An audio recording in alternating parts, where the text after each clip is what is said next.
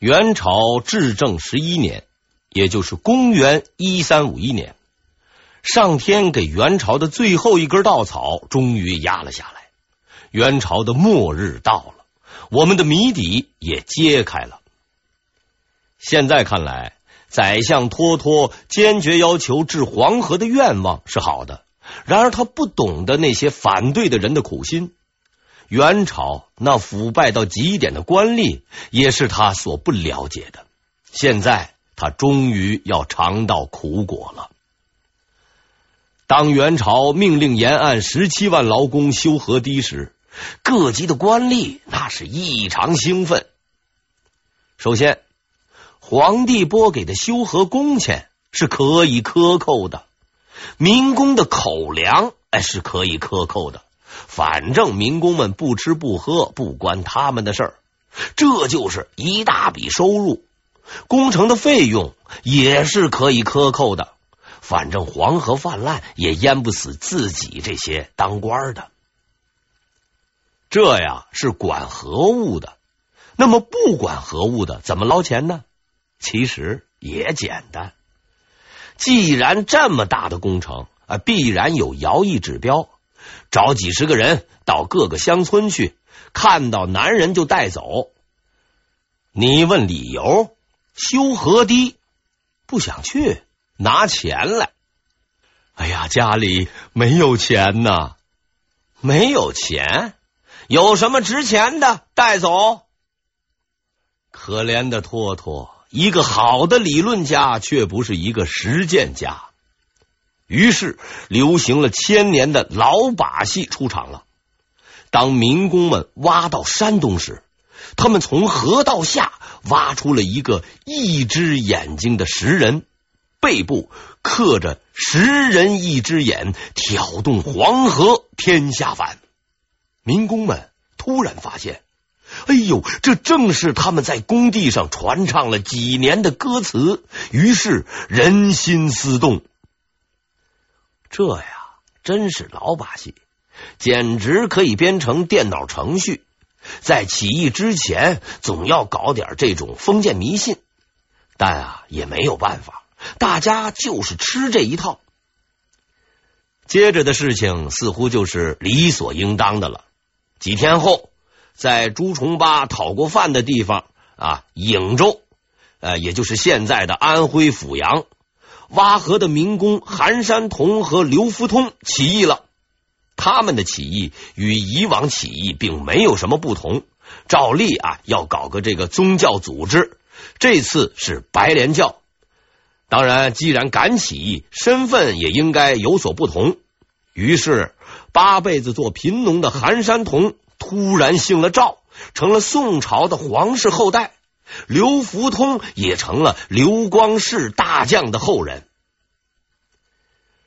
他们的命运和以往第一个起义的农民领袖也类似，起义被镇压，后来者居上，别人获得胜利果实，这似乎是陈胜吴广们的宿命。尽管他们的起义形式毫无新意。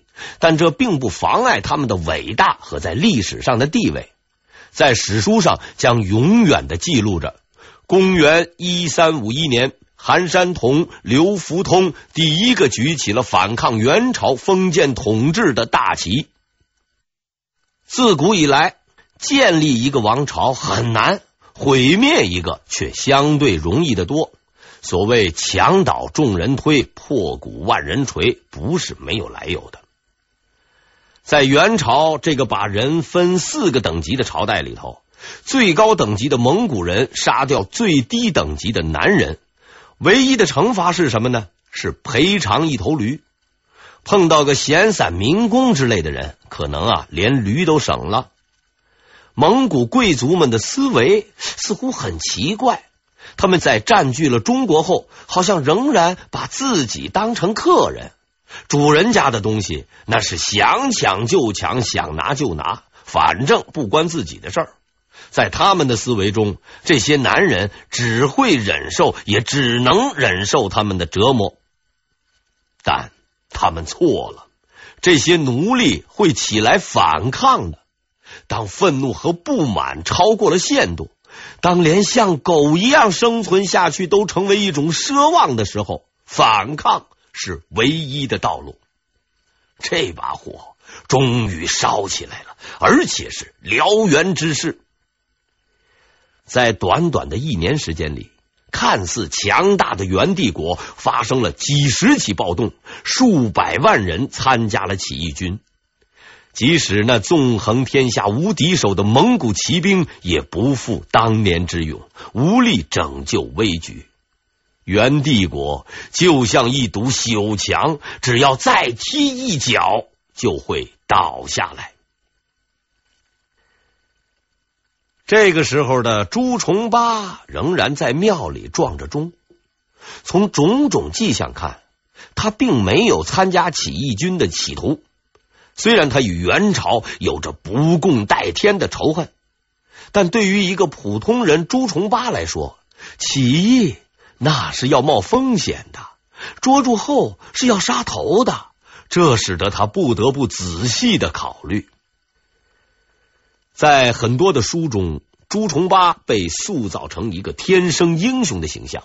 朱重八一听说起义了，马上回寺庙，操起家伙就投奔了起义军，表现了他彻底的革命性等等。我认为啊，这不是真实的朱重八。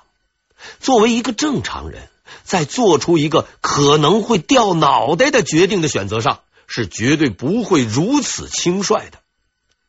如果朱重八真的是这样莽撞的一个人，他就不是一个真正的英雄。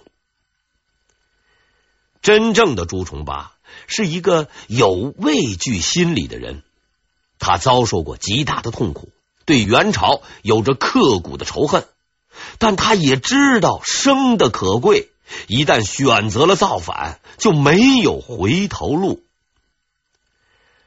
知道可能面对的困难和痛苦，在死亡的恐惧中不断挣扎，而仍然能战胜自己，选择这条道路，才是真正的勇气。我认为这样的朱重八才是真正的英雄，一个战胜自己、不畏惧死亡的英雄。朱重八在庙里的生活是枯燥而有规律的。但这枯燥而规律的生活被起义的熊熊烈火给打乱了。就在此时，他幼年时候的朋友汤和写了一封信给他。这个信的内容啊，是是说自己啊做了起义军的千户，希望这个朱重八呢，哎，也来参加他的起义军，共图富贵。朱重八看过以后，没动声色，将信啊就给烧掉了。他还没有去参加起义的心理准备。然而晚上，他的师兄偷偷的告诉他，有人已经知道了你看起义军信件的事情，准备啊去告发你。朱重八终于被逼上了绝路，接下来的是痛苦的思考和抉择。朱重八面前有三条路，哪三条呢？一是啊。守在寺庙里，二就是逃跑，三造反。朱重八自己也拿不定主意，他找到了一个人问他的意见。这个人呢叫周德兴，我们在后面啊还要经常的提到这个人。这个周德兴似乎也没有什么好主意，他就对朱重八说：“要不。”算一卦，看哪条路合适。这是什么主意呀？算卦的结果是：不逃不守则不及，将就凶而不防。意思是逃跑，待在这里呀都不吉利；去造反还可能没事儿。朱重八明白自己已经没有退路了。自己不过想要老老实实的过日子，种两亩地，孝敬父母，却做不到。父母一辈子负担着沉重的田赋和徭役，没有一天不是勤勤恳恳的干活，还落得个家破人亡的下场。自己吧，躲到寺庙里，不过就是想混口饭吃，如今又被人告发，可能要掉脑袋。忍无可忍呐、那就反了吧，反他娘的！这是一个真实版本的逼上梁山，也是那封建时代贫苦农民的唯一选择。谁不珍惜自己的生命？谁愿意打仗？在活不下去时，那些农民被迫以自己的鲜血和生命去推动封建社会的发展，直至他的灭亡。这是他们的宿命。所以，我认为中国历史上的农民起义确实是值得肯定的。他们也许不是那么厚道，他们也许有着自己的各种打算，但他们确实别无选择。至正十二年，也就是公元的一三五二年，安徽亳州城里的义军首领郭子兴正在他的元帅府里苦苦思索着对策。亳州城已经被元军围了很久，这样下去是坚守不了多久了。就在这个时候，手下的一个军士前来报告说，抓住了一个奸细，要请令旗去杀人。如果要是在以往，郭子兴是不会过问的，让士兵直接拿了令旗去杀了就是了。但是今天啊，他开口问了一句：“你怎么知道那个人是奸细？”军士回答道：“这个人说是来投军的，现在援军围困，哪里还有人来投军？他一定是援军的奸细。”郭子兴差点笑了出来。投军，援军都快打进城来了，还有来投军的？这个借口可是真不高明。他不禁啊，就起了好奇心，想去看看这个奸细。他就骑马赶到了城门口，看见了一个相貌奇怪的人。用咱们今天的话来说呀，这个人的相貌啊，是地包天。啊，这个下巴啊往外突出啊，更奇特的是什么呢？他的这个额头，也就是这脑门是向前突出的。具体的这个形状啊，大概类似独门兵器月牙铲，上下凸是中间凹。如果你想象不出来的话啊，您可以去看看朱元璋同志的画像。这个人当然就是我们的朱重八。郭子兴走到了朱重八的面前，让人啊给他松开绑。你是奸细吗？来干什么呀？朱重八平静的回答：“我不是奸细，我是来投军的。”哈哈哈哈哈哈！这个郭子兴是大笑啊！什么时候了，还有人来投军？你不用狡辩，等会儿就把你拉出去杀头。郭子兴询问了朱重八的名字来历。当朱重八说出是千户长汤和介绍他来时，郭子兴这才明白，这个人真的是来投军的。朱重八给他的印象实在是太深了，于是他没有将朱重八编入汤和的部队，而是将他放在了自己的身边，当自己的亲兵啊，也就是现在的这个警卫员。在军队里，朱重八很快就表现出了他的才能。比起其他的农民士兵，他是一个很突出的人。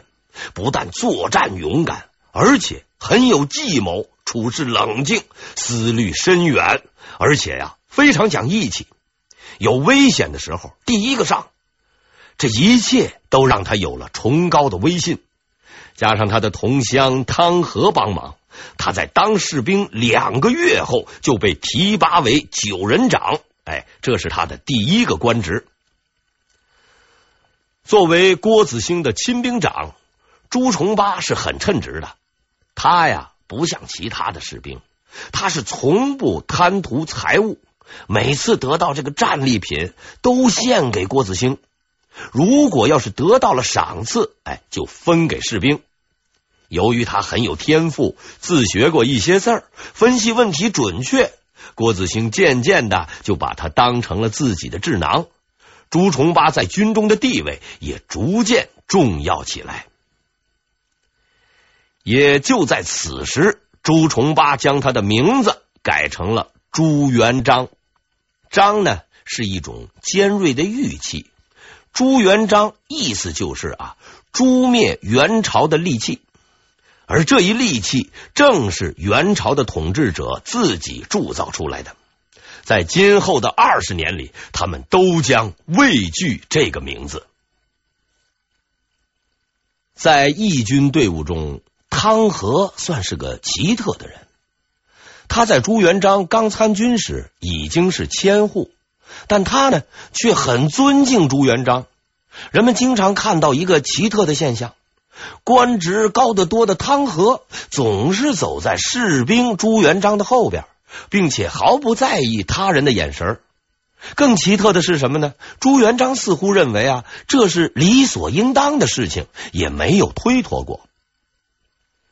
我们不得不佩服汤和的远见，他知道朱元璋是远非池中物。用今天的话说，他很识时务。相信也正是这个优点，使得他能够在后来的腥风血雨中幸存下来。在军队里，朱元璋娶了老婆，与后来的那些众多嫔妃相比，这个老婆可以算是朱元璋成功的关键因素之一。这个女孩是郭子兴的义女，她的父亲姓马，是郭子兴的朋友，后来呢死了。将这个女孩就托付给了郭子兴。女孩的名字不详，军队里的人呢都叫她马姑娘。就这样，朱元璋成了元帅的女婿。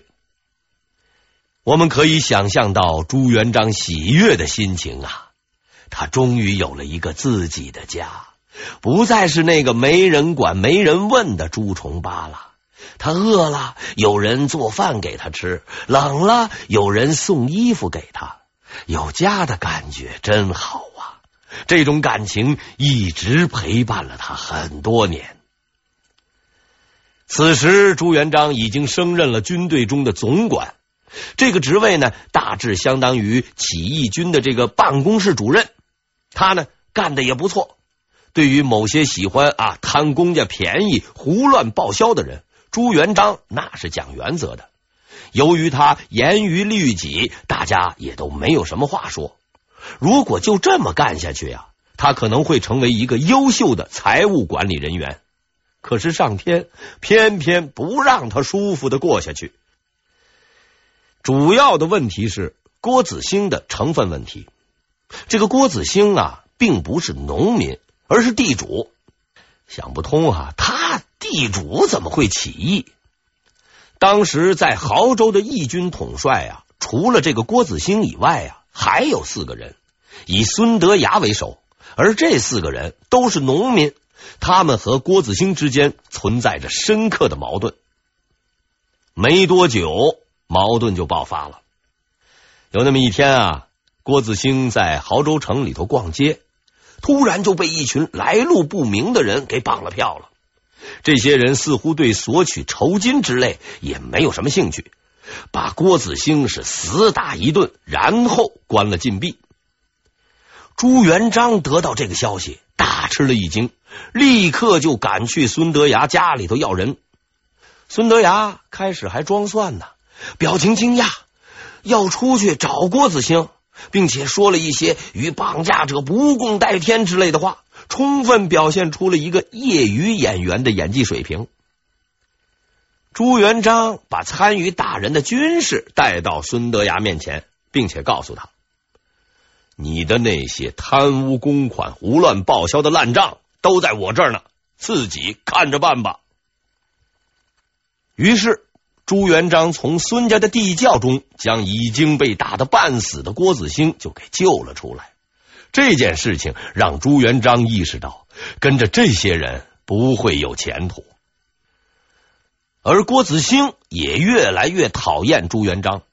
原因很简单，朱元璋比他强。对于郭子兴这样一个性情暴躁、不能容人的统帅来说，他是不能容忍一个可能取代他地位的人在身边的。终于有那么一天，他把朱元璋就给关了起来。落井下石啊，一向是某些人的优良传统。郭子兴的儿子就是某些人中的一个。他吩咐守兵啊，你们都别给朱元璋送饭，想要把朱元璋给饿死。善良的马姑娘为了救朱元璋，便把这个刚烫好的这个烙饼揣在怀中，到牢中探望朱元璋时呢，送给他吃。每次啊，这个刚烙出来的这个烙饼啊，把胸口都会烫伤，但是就这样，他还每次都送。有妻如此，夫复何求啊？郭子兴毕竟还是不想杀朱元璋。于是就把朱元璋又放了出来。朱元璋经历此事后，终于下了决心，和这些鼠目寸光的人决裂。他向郭子兴申请带兵出征，郭子兴高兴的答应了。朱元璋奉命带兵攻打郭子兴的老家定远。从这一点可以看出，他的岳父实在是存心不良啊。当时的定远那是有重兵看守。估计郭子兴让他去，就是啊，不想再看到活着的朱元璋。但朱元璋就是朱元璋，他找到了援军的一个缝隙，攻下了定远，然后在援军回援前又撤出来了。此后连续攻克怀远、安凤、寒山、洪县，是四战四胜，锐不可当。在招募啊，也可能是抢了一批壮丁后。朱元璋来到了钟离，也就是现在的安徽凤阳的东面，这呢是他的家乡。在这里，他又遇到了二十四个来他队伍里头找工作的人。朱元璋经理招收的这二十四个人素质那是相当高的，这其中有为他算过命的周德兴，还有堪称天下第一名将的徐达。这些人还有亲戚呢。一传十，十传百，什么叔叔啊、舅舅啊、子侄、外甥啊，能来的就都来了。很快，他的部队直属就有了七百人。当朱元璋再次回到亳州的时候，他已经完全明白了自己的前途所在。他向郭子兴提出要辞职。郭子兴一听，非常高兴，这个讨厌的人终于可以走得远远的了。朱元璋呢，在离开前又做了一件出人意料的事儿。他从自己的七百人中只挑选了二十四个人，然后将其余的人都留给了郭子兴。郭子兴多少有些意外，但仍然高兴的接受了。朱元璋的这个行动似乎可以定义为一次挑选公务员的工作，比例是三十比一，没有笔试。考官就是朱元璋和他的眼光，他挑的确实很准。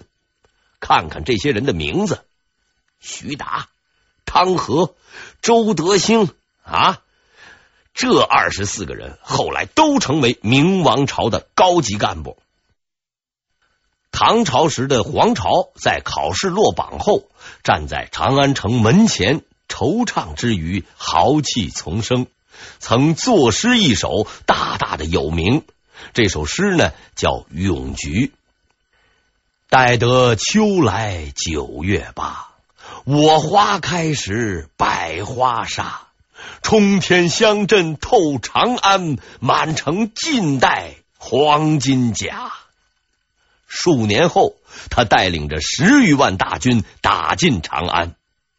此时的朱元璋站在亳州的城门前，看着自己身后的二十四个人，他知道迈出这一步，他就将孤军奋战，或者兵败身死，或者开创霸业。